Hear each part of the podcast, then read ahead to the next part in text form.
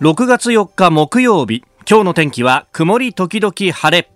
日本放送飯田浩二の OK コージーアップ。朝6時を過ぎました。おはようございます。ニッポン放送アナウンサーの飯田浩司です。おはようございます。ニッポン放送アナウンサーの新行市佳です。日本放送飯田浩二の OK コージーアップ。この後8時まで生放送ですいやーびっくりしましたね、もう昨日から今日にかけてはびっくりすることだらけだったんですけど、えー、ねえー、プロ野球の巨人からね坂本選手と大城選手のコロナが出たっていうのも、まあ、それもびっくりした、まあ、昼昨日の昼ぐらいからねずっとそんな話で持ちきりだったんですが、あのー、ずっと今朝ですね朝4時過ぎぐらいに会社に来てこう準備をしていて、まあ、新聞各紙こう見ていたら、あのー、日本放送の震度計も突然反応して。ねえー、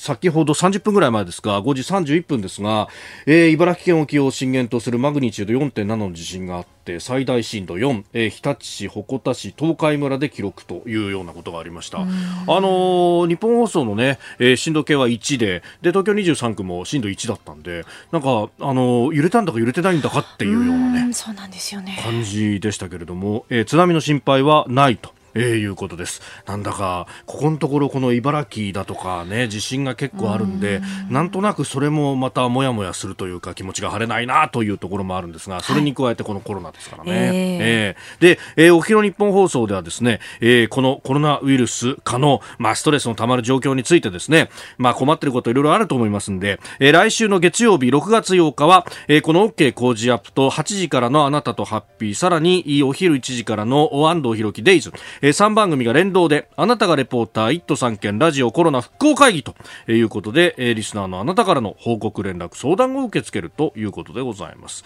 まああのまだ足りないものがいっぱいあるとかね、はい、アルコールが足んないとか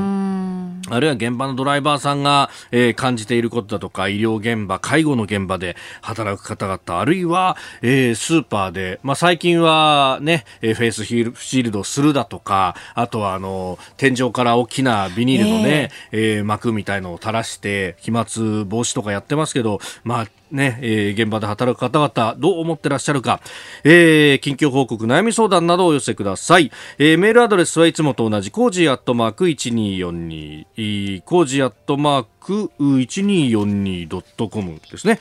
えー、そしてツイッターはハッシュタグいつものですね cozy1242に加えてラジオコロナ復興会議とつけてつぶやいてください、えー、メールの件名にもラジオ復興会議とラジオコロナ復興会議と、えー、書いて送っていただければと思います。あなたがレポーター1都3県ラジオコロナ復興会議、えー OK 工事アップあなたとハッピーデイズ。3番組連動で来週月曜日6月8日朝から夕方まで通しでお送りいたします。さあスタジオに長官各紙が入ってまいりました。今日もバラバラというところですが朝日と毎日が消費喚起策委託費3000億円、えー、巨額委託し異例認識というですね見出しを出してきております。あの一時補正の中に盛り込まれた GoTo キャンペーンというですねまあこれあのコロナウイルスのまあ自粛等々が過ぎ去った後にまあ観光業まあ観光業は、えー、いち早くダメージを受けたということもありますんでまあそこを下支えしていこうというまあキャンペーンと、えー、旅行や飲食店での食事などで使えるクーポン券や割引券を配ったりとか、えー、まあ、観光地やね、飲食店などで消費を支援するというもの。まあ、旅行の他にも外食だとか商店街、イベント業界の支援なども目的にしているということで、非常に幅広い、えー、そして全国規模のキャンペーンということで、まあ、ここに1兆7000億円余りが予算として、えー、計上されておりました。まあ、それを第一次補正に盛り込むのかどうかっていうのも含めて、あの当時から、まあ、番組でも指摘をしておりましたが、えー、このですね、事業の、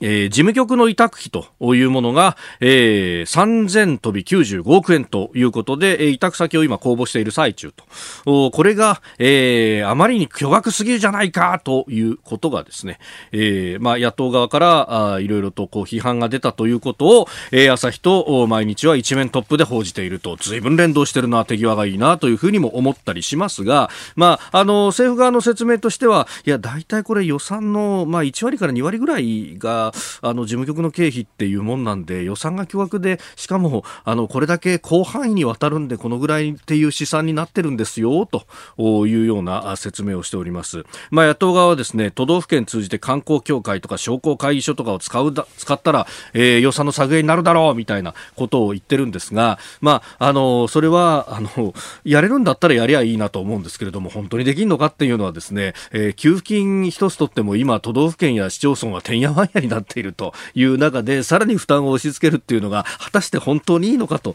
いうところ、まあ、その辺の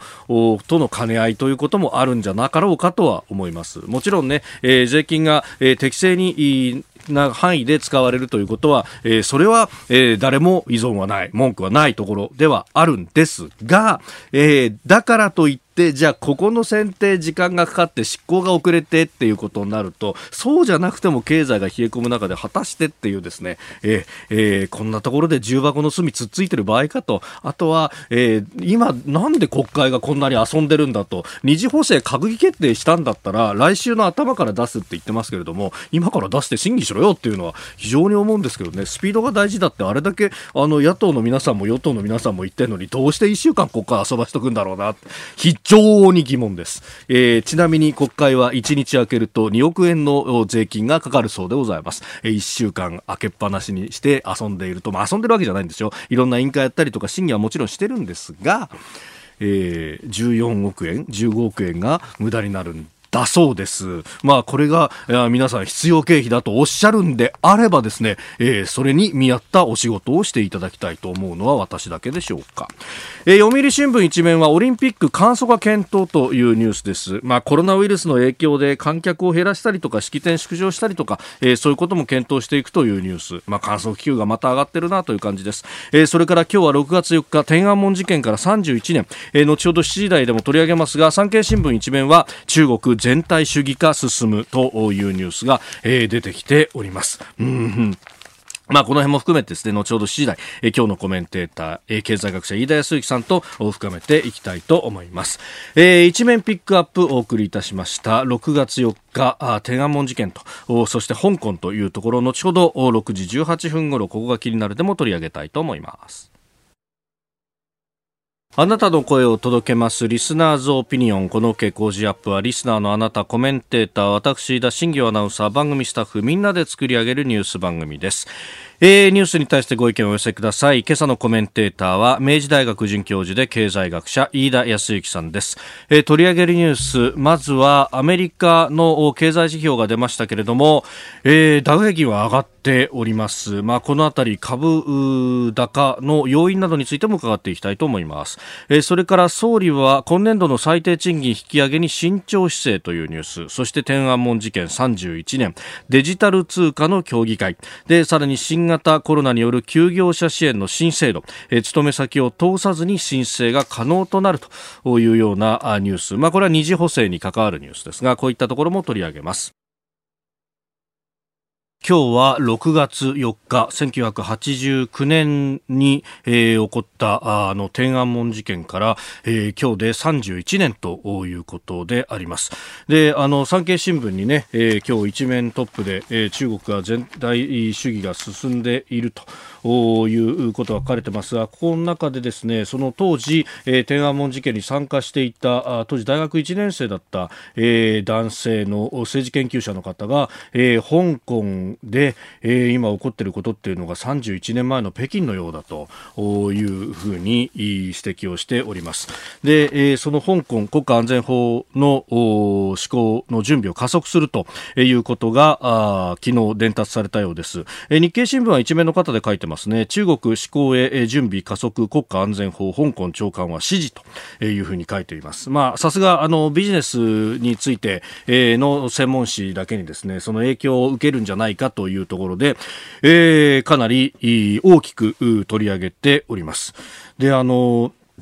あの天安門事件の時香港はあのその天安門の広場に集合した学生たちをなんとかこう支援しようということで、えー、香港中でさまざまなデモが起こったりとかあるいはイベントがあ行われておりましたあのビクトリア公園という大きな公園でですね今もあのここはデモの出発点にもなるところなんですが、えー、そこで大きなイベントが開かれていて飛び入りで確かテレサ・テンさんが、えー、入ってきて、えー、スピーチをしたというようなね、えー、これもニュースになったりもしておりました。で、あのこのね、天安門事件についてっていうのは、あの、中国共産党政府は一切総括をしていないと、反革命的な、えー、ものだったんだということで、まあ、その、潰したことは正当だったんだということを未だに主張し続けてるんですが、まあ、これについてですね、えー、民間で検証しようというような施設というのが、えー、香港に、これ確か10年ぐらい前ですけれども、六四記念館というものが作られてですね、えー、で、そこで、あの、か、かつての、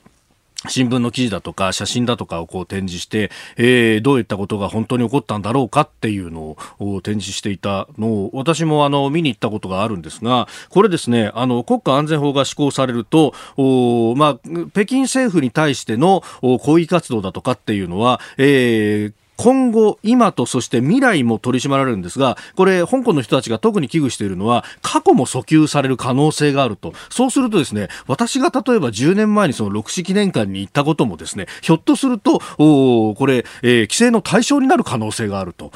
いうことでもあったりします。まあ、六四記念館自体はですね、あの、雑居ビルの一角でやってたんですが、これが結構いろんなところ転々としていると。あの、更新のたびにそのビルを追い出されるっていうのをこう続けていて、いろんな圧力がかかってるんだなというようなことも思ったりするんですが、まあ、こういったあの自由に対して自由がこう束縛されることに対して、えー、香港の人たちが、えー、一様に危惧を感じていると。でそれについてですね今日新聞でも各紙報じてますが、えー、イギリスがあの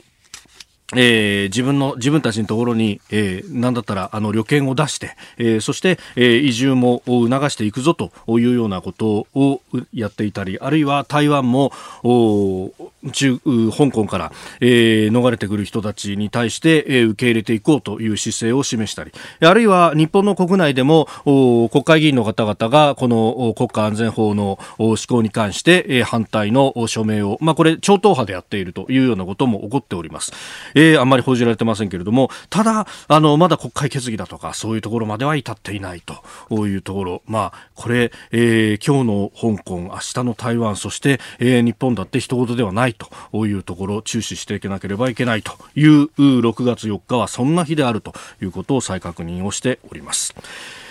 えー、ということで、えー、今日の気になるニュース、天安門事件について取り上げました。さあ、7時台はコメンテーターの方々とニュースを掘り下げます。今朝のコメンテーター、明治大学准教授で経済学者、飯田康之さん、スタジオでのご登場です。飯田さんおはようございます。おはようございます。おはようございます。ご無沙汰しております。3月26日以来。あ、そうですか。ええ。そっか。じゃあ、緊急事態宣言が出てからはもうずっと。そうですね。ね、飯田アナとは一度特番でご一緒したんですけれども、新庄、さんとも本当に、もう2ヶ月以上ぶり。です。そうですよね。いやいや、もうね、昨日は久しぶりにジムに行ったせいで、ね、あ、そうですか。ええ、あの、ステージ2に行ったっていうことで、ねえ。ー、まああの、ジムは一部再開してるんですけども、筋肉痛ひどいです。やっぱり。そうですよね。ジムは結局あれ3月ぐらいからずっと閉まってるところ多かったですね。そうです、そうです。だから普段の、てか以前の半分のウェイトで動いても、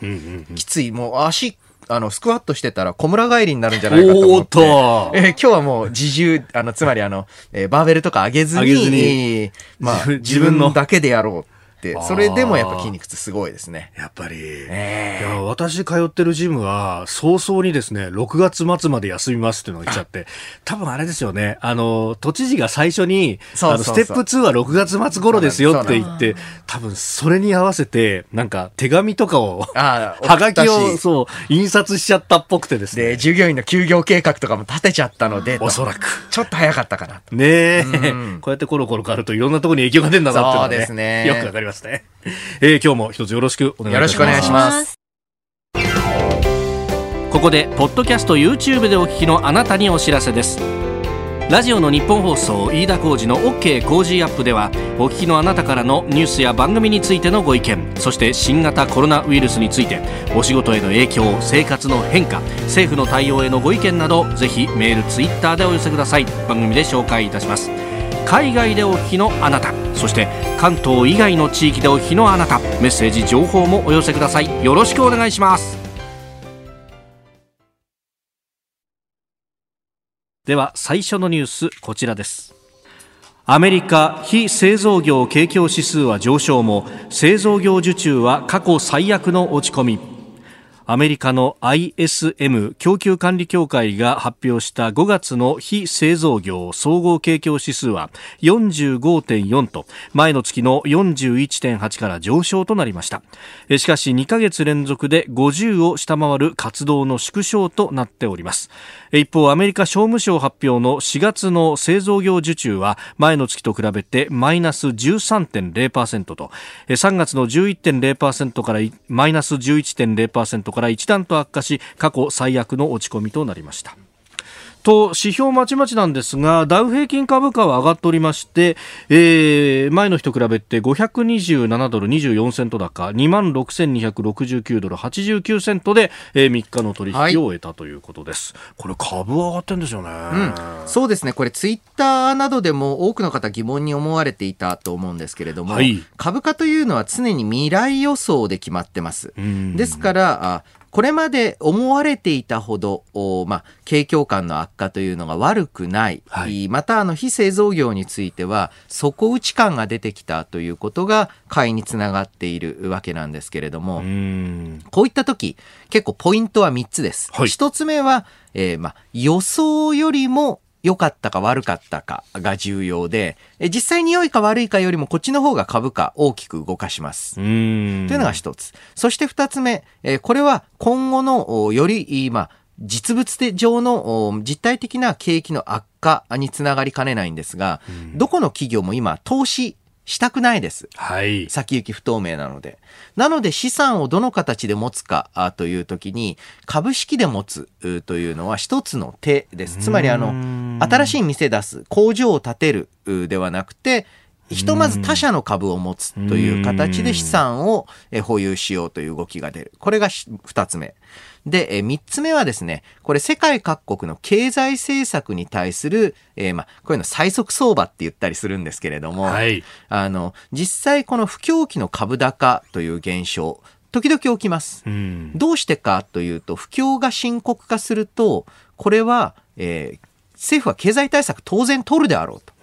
だから、経済政策、経済対策待ちで期待感で上がるということがあります。はい、で、今回見ていますと、アメリカ、あまあ、そしてヨーロッパ、そして日本、えー、それぞれの国が空前の規模の予算で、えー、望んでいます。うんはい、ですから、仮にですね、えーまあ、この感染拡大というのが、例えば日本であれば、えー、このままちょっといろいろ心配な側面あれど、このまま正常化に向かっていくんであれば、えー、かなり、まあ、これまで打ってきた1時2時の補正によって、えー、景気は下支えされるぞと。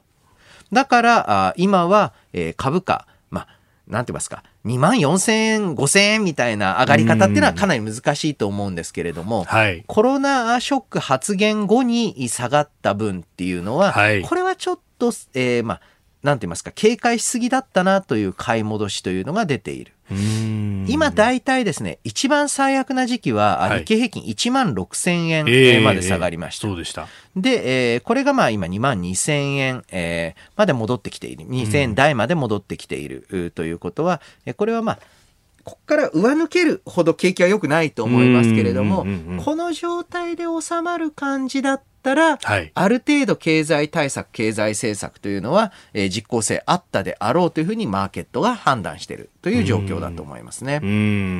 うんあの知り合いのエコノミストの人に聞いたら、リーマンと一番違うところは円相場なんだよね っていうふうにも指摘していて、今、足元1ドル108円90銭付近と、はい、やっぱあのリーマンの時は100円超えて、90円台、80円台って言ったと、はい、あの円高は辛かったっていうふうに、ね、そうですね。で、あの、さらに言うと、日本企業の大きな収入源というのは、子会社の利益なんですね。海外子会社の利益。はい。で、えー、これ、まあ、よく、浅い解説で言われるように、うん円安だから輸出が有利ってほど日本輸出立国じゃないんです。うん。むしろこれまで海外に貸してた金、はい。または海外に投資してた資金、海外の子会社の稼ぎっていうのを日本円に戻すときに、はい。これ円安の方が円に換算した額が大きくなりますよね。ね。えーつまり、えー100万ドル儲けてもはい80円だったらうんいくら。うんうんで、えー120円、まあ、110円になると、はい。えー1ドル180円の時の1.5倍近うくん。日本円が入ってくる。確かに。で、日本の企業、従業員の給料日本円で払い、はい。借金も日本円で返したりしてるんで、うん。えそれによって、えーまあ、業績上がる、株価上がるという、そういったサイクルありますね。うん。えーまずはあアメリカの景気の指標の話から株式の話におおお願いしましたおはようニュースネットワーク。取り上げるニュースはこちらです。安倍総理今年度の最低賃金の引き上げに慎重姿勢。政府は昨日全世代型社会保障検討会議を開き今年度の最低賃金の引き上げについて議論しました。安倍総理は会議の中で今は官民挙げて雇用を守ることが最優先課題だと新型コロナウイルスの感染拡大による企業業績の急速な悪化を考慮し大幅増額は困難だとの認識を示しておりますまあ、経済界もこれ、ねうん上げることには反対をしておりました。そうですね。この最低賃金については結構誤解している方がいて、はいこの最低賃金が上がると、おまあみんなの給料が上がるというふうに考えがちなんですけれども、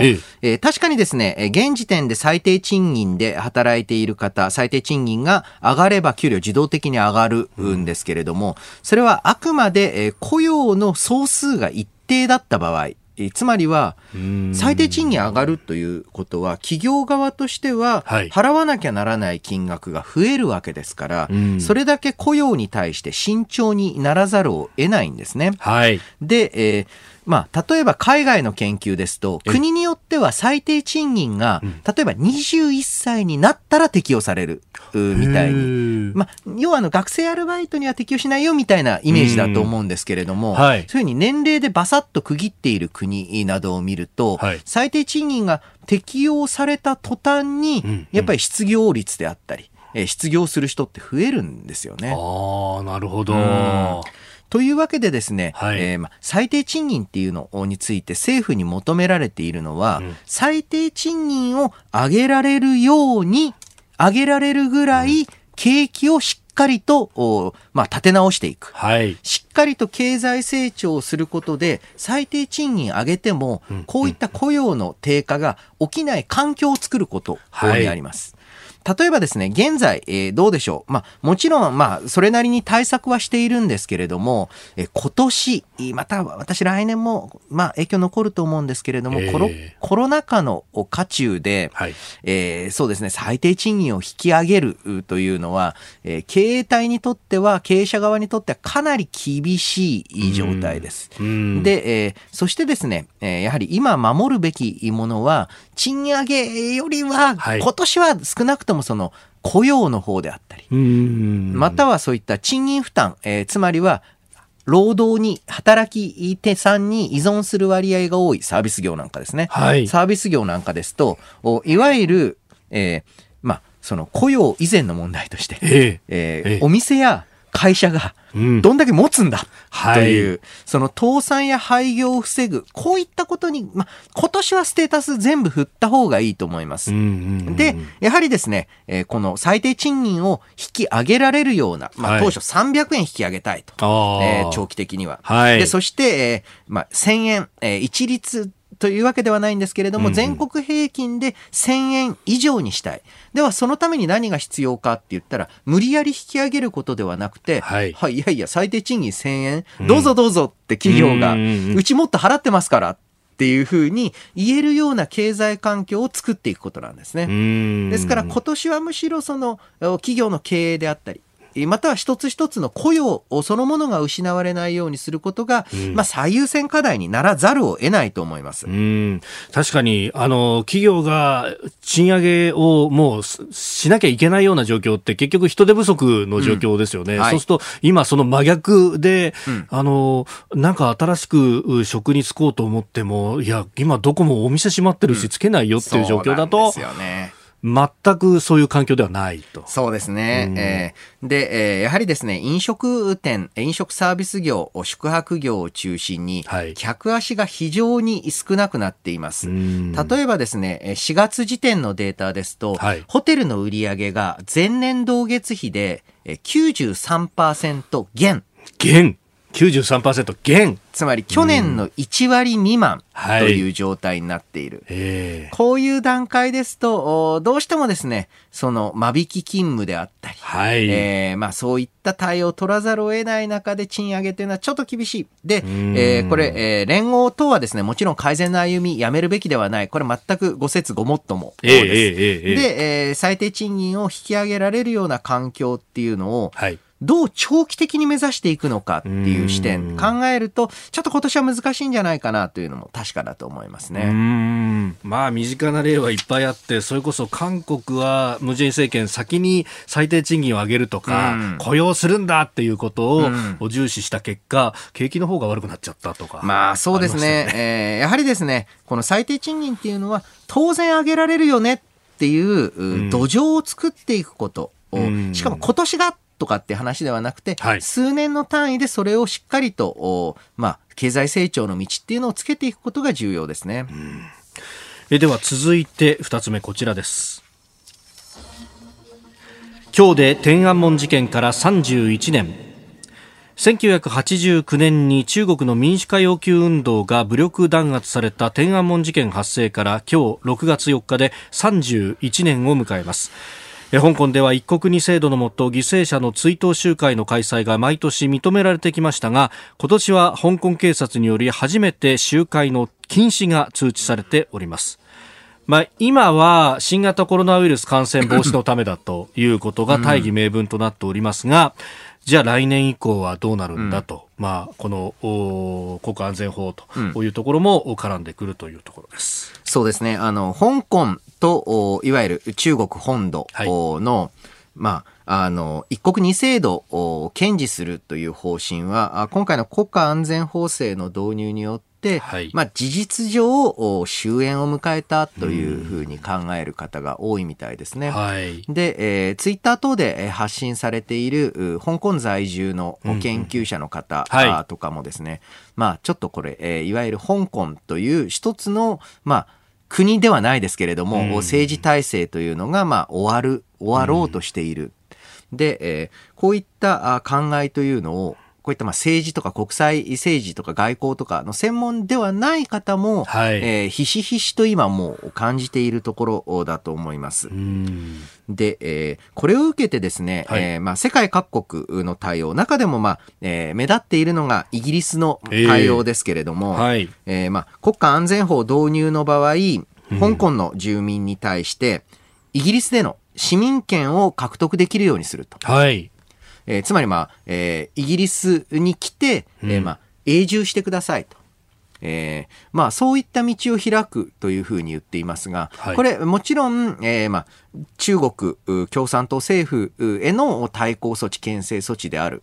というのと同時に、はい、国際的な人材獲得競争という側面も持っています。なるほど。例えばですね、香港科大、はい、科学技術の科技大などが典型ですけれども、えーはい、香港には多数のトップレベルの大学や、トップレベルの企業、トップレベルの金融マンたちというのがいます。はい。まあ、すごい人材ですよね。それをまるっと引き受けられたら。そうですよね。しかもこれから EU を離脱していくっていうイギリスにとっては、うん、そういうこう社会の仕組みを設計する人だとかっていうのは、うん、とっても必要になりますよね。そうなんです。さらに言うと、金融センターの機能というのは、うんはい、もちろん専門的な、あまあ専門家、で、その専門家を支える、まあまあ分かってる事務方。はい。その事務方の機構を支える、はい本当にまあ、えー作業をする人とかっていううん、そのお生態系とか構造っていうのを作るのっていうのは極めて難しいですね。ね。えーまあ、これ、えー世界で一番充実しているのはやはりロンドンなんですけれども、はいうんえーそのロンドンの機能を拡張するときに、えええーロンドンのお金融センター、シティの機能が大きくなるから、じゃあ、新しく、うこれまで全然関係ない仕事、工場で働いていた人を、えーいわゆる金融センターのはい。専門家にはできないんですけれども、ええいわゆる事務員としてはい。働かせることができるかって言ったら、うん。習慣とか、確かに。まあ、あの、いわゆる言葉では表せない、マニュアル化できない、えええールールとか。う。ん。これは、やっちゃいけないけれども、これ、あの、会社でもありませんか、はい。やっちゃいけないんだけれども、うんうんまあ、やってもいいっていう。あの、このグレーなところですよね。そういうところのええ感覚っていうのを急はい。に育てることはできない。そういった部分っていうのを、あの、まあ、んまるっと持ってくるっていうのは大きな力ですし。しかもイギリスとまあもともと植民地だったからっていうのもありますけど、あのいわゆるコモンローっていう法体系が似たようなところっていうか、ほぼ同じだからそうです、そうです。持ってきやすいし持ってきやすい。英語は喋れるし。そうですよね。来ても仕事すぐにできると。そうなんですよ。で、各国奪い合いですし、特はい。に研究系、え研究機関ですと、かつて日本ってソビエト連邦の研究者を大きく受け入れて、えーまあ、国際的なあプレゼンスを高めたあ大学とかあるんですね。なるほど。えーそれと同じで、はい香港科技大から研究機関、研究室、丸ごと日本が引き受けますなんていう大学、出てこないですかね。確かにね、そうすると一気にこう飛躍のチャンスがそうなんです。ああ、確かにコロナウイルスの話一つ取ったって、ね、いろんな知見っていうのはあそこにも集まってますよね。うん。えー今日で天安門から31年というニュースも取り上げました。来週の飯田浩二の OK 工事アップは特別企画でお送りします。題して、コロナに打ち勝て、日本 V 字回復大作戦コロナの影響は皆さんひしひしと感じているところだと思います。えー、まあこのまま負けるわけにはいかないと勝ちに行きましょう。あなたと一緒に日本経済復活の道のりを模索していく一週間です。えー来週はいつもより早く6時台前半からおなじみのコメンテーターが毎日生で登場します。えー8日月曜と9日火曜は須田慎一郎さん。そして、えー10日水曜と11日木曜は飯田康之さん登場と。飯田さん、朝早くからすいません。いえいえ、よろしくお願いします。よろしくお願いしますこっちはリモートですから。そうですね。はいこっちはリモートで。ははい。えーそして12日金曜日は自由民主党参議院議員の青山茂春さん登場となります。全員6時台生出演です。はい。えーそして7時台コメンテーターのラインナップは、月曜日、須田慎一郎さん、火曜日、有本香里さん、水曜日、高橋洋一さん、木曜日、鈴木哲夫さん、金曜日、青山茂春さんです。こちらももちろん生出演です。続いて、教えてニュースキーワードです。デジタル通貨の協議会。三菱 UFJ フィナンシャルグループを含む3メガバンクや通信大手 NTT などが昨日デジタル通貨の基礎整備基盤整備に向けた協議会を今日にも発足すると発表しました日銀が将来的に見据えるデジタル通貨の実現に向け話し合うとともに事業者ごとにサービスが異なる電子マネーやキャッシュレス決済などの連携についても検討する考えですなんとかペイとかなんかものすごい増えたんでもうわけがわかんないって、わけわかんないですよね。えーまあ、ここのお各報道とかに出ているだけでもですね、はい。何が何だかわからないと、ええ。皆さん何を使われてるでしょうかと。で、えーその中で、えー現時点ですと、プリペイド型、あーまたはオートチャージ型、はい。最初にお金を5000円分入れてうん5000円分使うとか。はい。あとは、えー一定金額を下回ると、うんうん。えークレジットカードで自動的にチャージされる。はい。えーこういった形で、えー今、まあ、比較的利用が多い Suica なんですけれども、うん。えーじゃあ Suica、あどういった理由で、えーまあ、一気に膨らんだかっていうと、はい。私鉄系の、おーまあ、あの、うんうん。システムとはい。相互乗り入れできるようになったっていうの確かにがかなり大きいんですね。で、えーそういった中で、えーこれからのデジタル通貨を考えるときに、はいこんなにたくさんあってバラバラだと、えもう全部がわけがわからないんですよ。すね、ええなので、えーいわゆるう QR コード、スマホのコードをかざしてピピっていう、はいうまあ、例えば楽天ペイ、メルペイ、 PayPay、えーうんうんあの辺の、えーシステムで、一つの規格。はい。そして、えーこの Suica のようなプリペイド型の、おうんシステムで、えー一つのシステム。まあ、えースイカとか ID とか7個みたいな、あーああいったやつで一つの共通のプラットフォームうぐらいにしていかないと、うんうんうんえーあまりにも多すぎて、はい。えーなんだかわけわかんないので、うん、うんうん、まあいいや、現金でっていうふうになってしまいかねないですし、ええ導入するお店の手間というのも非常に大きいんですね。で、えーこれから各国、まあ、こういったデジタル通貨が決済の主流になっていく状態というのは、まあ、事実上避けられないと思います。はい。で、えーそしてそれに合わせて、じゃあそれの、おそういったシステムを海外に握られないために、各国の中央銀行が、中央銀行のデジタル通貨というのを発行すると。はい。えー日本銀行でもおその研究というのをずっと続けてきているわけなんですけれども、その日本銀行デジタル通貨、あこれは別にあの、えー単にあの紙幣の形をとってないだけで法律上のもう普通の貨幣で、うんあの、いわゆる、まあ、仮想通貨、ビットコインみたいなものとは全然違うんですけれども、はい。そのデジタル通貨っていうのを使って、一つはプリペイド方式だったりうん、一つは、えー QR コード方式であったり、はい。で、名前は違うんだけれども、だからポイントの付き方とか、そういう、せこいところは違うかもしれないけれど、せこくないか。で 細かいところは違うかもしれないけれども、はいおいわゆるお店側の導入の仕組みとしては同じですよというのを、うんやっぱり協議して用意していかないといけない。うんえー正直ですね、こういったネットワーク型、みんなが使っているから、はい。みんなが使う。うん。みんなが使ってるから便利っていうタイプのサービスというのは数が命です。ああ。だからこそ、はいおもうとにかく日本中どこに行っても、えーまあ、それこそですね、えー本当にもうあの、まあ、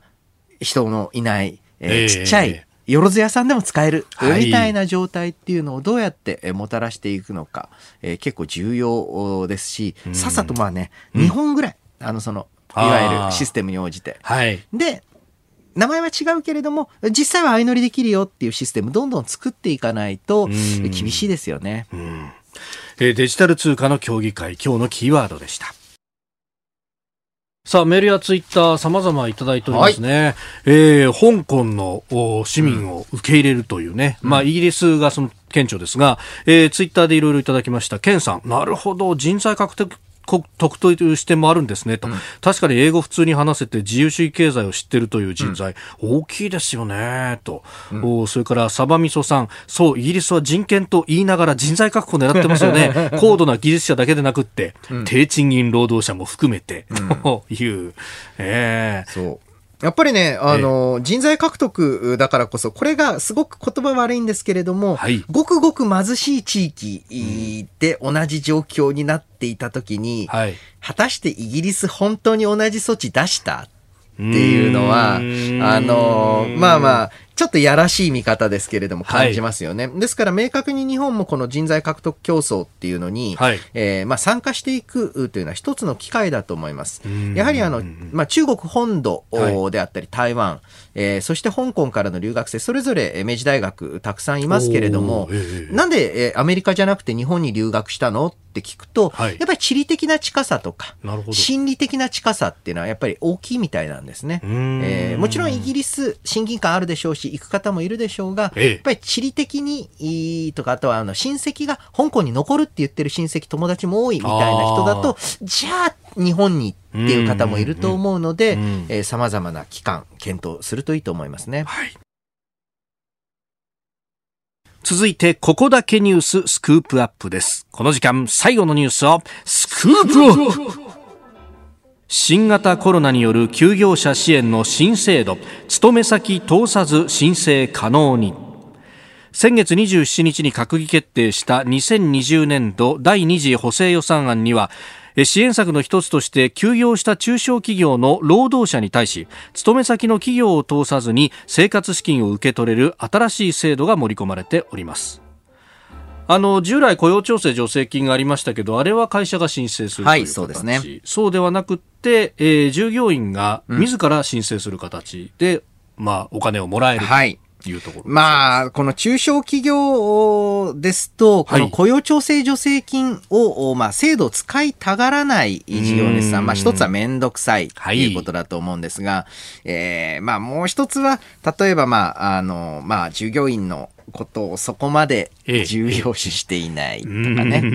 あのそういったまあ様々な理由で、えー、雇用調整助成金企業側が申請してくれないっていう問題あったんです。はい、これ実は中小企業だけじゃなくて、結構大きな、えー、飲食関連のチェーン店、えー、レストランチェーンとかでも同じ問題が起きていて、はい、えー、ずっと従業員が雇用調整助成金の使用を求めているのに、拒否して、えー、なんか休業お見舞い金3000円みたいな、全然少ない額を配るだけえー、これのも、こういった問題に対応するための、はい、バイパス措置なんですけれども、えー、まあ、これできたことは、あまあ、大変、えー、まあ、個々の労働者にとって、えー、嬉しいことだと思う反面、はい、ちょっとその企業側っていうのも自分が雇ってる従業員、えー、それを休業させるときに、えー、正直現在ですと補助率非常に高いので、はい、ほとんど負担のない、まあ、事務的な負担ぐらいしかない制度をわざと使わない、はい、で、えー、ぜひ働いている側も、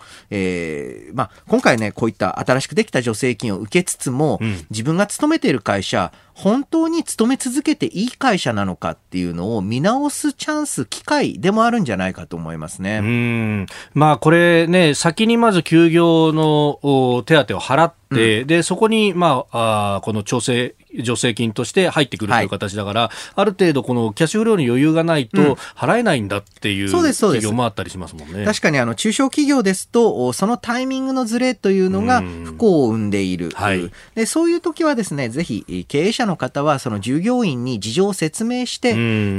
えー、またそういった今、無保証での、無保証、無利子、無担保での融資も受けられるので、ええ。そういった地に支払いのための融資という形でも、うん、えー、やはりですね、後々は雇用調整助成金入ってきますので、はい、一時的なつなぎっていうのをしていく。えー、今、だってもうみんな苦しいですよ。ねあの、経営者も本当に苦しいと思います。えー、そういった中でどうやって、えー、まあ、労働者と、えー、まあ、使用者側っていうのが、あまあ、痛みを分かち合っていけるのか、はい、結構ねそれがうまくいった会社はこれからもずっといたい会社になるし、それが、どうもここはできるのにやってないんじゃないのなんていう結構でかい会社とかだとありますんで、えー、そういうところは、ああ、そういう会社だったんだなっていう気づく機会にもなるんじゃないですかね。さあ、そして、まあ、第二次補正予算、来週審議して、えー、うん、国会を通したいというふうになってますが、うん、この、まあ、中身、あのー、ネット上で、飯田さん、はい、ね、70、75点ぐらいですか、75点ぐらいかな。ね、えー、評価されてましたが。あくまでもこれからこの状態で収束に向かうとしたら75点、うん、まあ、これからまあ収束もっとかかるようであれば、まあ、追加が必要。躊躇せず追加が必要なんですけれども、はい、そういった中で、えー、今野党といいますか、立憲民主党と国民民主党と共産党と社民党がですね、はい、あの、二次補正予算の予備費について噛みついている。これ極めてセンスがないね、極めてセンスがない。あの、なぜかと、そう、例えば持続化給付金であったり、はい、または雇用調整助成金も、多分、何パーセントの法人が申請するであろうっていう見込みで予算組んでるんですね。ああ、なるほど。大体あの、まあ、ざっくりした計算ですと、はい、持続化給付金は中小法人の2割弱ぐらいが申し込むっっていう前提で予算立てしてます。え、2割なんすか？そう。だからそれ超えると予算措置今のところないんですよ。で、こういう時にですね、予備費があれば、もちろんそこから支給できます。一方で予備費が全然ないとですね、あの、今予算が、あまあ、組まれていないので、はい、一時的に制度を停止しますと。ういうことになるわけですね。これ最悪の状況です。雇雇用調整助成金についても。そうですよね。さっき言った通り、そうじゃなくたって資金繰り火の車なのに、入ってくる金がちょっと遅れるだけでもこれ不当たりが出るかっていう瀬戸際なんですよね、うん、みんな。次の秋の国会が開かれて、第三次補正が通るまで凍結しますって言ったらもう大変なことになりますよ。そうですね。なので、こういったまあ先行きが不透明な状態では予備費を多く積むっっていうのは非常に重要な作業です。で、この、まあ、よくですね、えー、野党というふうにひとまとめにするんですけれども、はい、現在も野党一枚岩じゃありません。んえー、例えばこの野党4党の中に維新は入ってないですよね。そうですね、えー、日本維新の会は。で、えー、さらに今回、えー、って言いますか、来たる都知事選について、えー、も、はい、えー、国民民主党は、あ決してこの他の立憲民主党、共産党、社民党とどうも共同の歩調を取るかどうかというのは微妙な状況になってきている。これまでは、えー、与党、自民、公明、野党、その他全部っていうふうに言えていたのをちょっと改めて、はい、野党の中でもこの、例えば立憲民主党はこんなこと言ってます。で、国民民主党はこんなこと言ってますっていうのをしっかり紹介して、まあもちろん維新の党がこんなこと言ってますっていうのを紹介していく必要ありますよね。はいこれね、あのー、一方で、まあ、国会今、あ揉めてるのは、あ その持続化給付金をめぐって、はい、ね、えー、まあ、中抜きしてんじゃないかと、うん、間に入る、この、うん、一般財団法人まあまあもう、それはもう、あの、間違いない、いわゆる天下り団体の問題なんですけれども、はい、例えば、うん、今回の、いわゆる野党の4党協調もですね、はい、このいわゆる持続化給付金の再委託、いわゆる天下り団体の中抜き問題であれば、これむしろですね、維新が、あ得意とする、得意とする分野っておかしいですけれども、えー、元官僚の方とか、あとはブレーンにも、はい、いわゆるこういった天下り問題っていうのを指摘してきた、まあ、高橋さんだってそうだし、高橋洋一さんだってそうだし、はい、原さんだってそうですし、原井さん。はい。えー、そういった、まあ、あと岸さんであり、えー、まあ、いろんな多種再々ですから、はい、あの、そういったところと共同歩調をして、うん、えー、なんでこんな、あ大幅な中抜きになったのかっていうのを調査する。そういったのは、えー、野党の大きな仕事だと思いますね。うんえー、今日のスクープアップ、第2次補正予算についてお話しいただきました。ポッドキャスト YouTube でお聞きいただきありがとうございました。この飯田浩二の OK 工事アップは東京有楽町の日本放送で月曜から金曜朝6時から8時まで生放送でお送りしています。生放送を聞き逃したあなたぜひラジコのタイムフリーサービスで新型コロナウイルスに関しての最新情報ニュースやスポーツエンタメなどをぜひチェックしてください。さらにこの番組では公式ツイッターでも最新情報を配信中。スタジオで撮影した写真などもアップしています。そしてもう一つ私飯田浩二夕刊富士で毎週火曜日に飯田浩二の「そこまで言うか」を連載しております。こちらもぜひチェックしてください。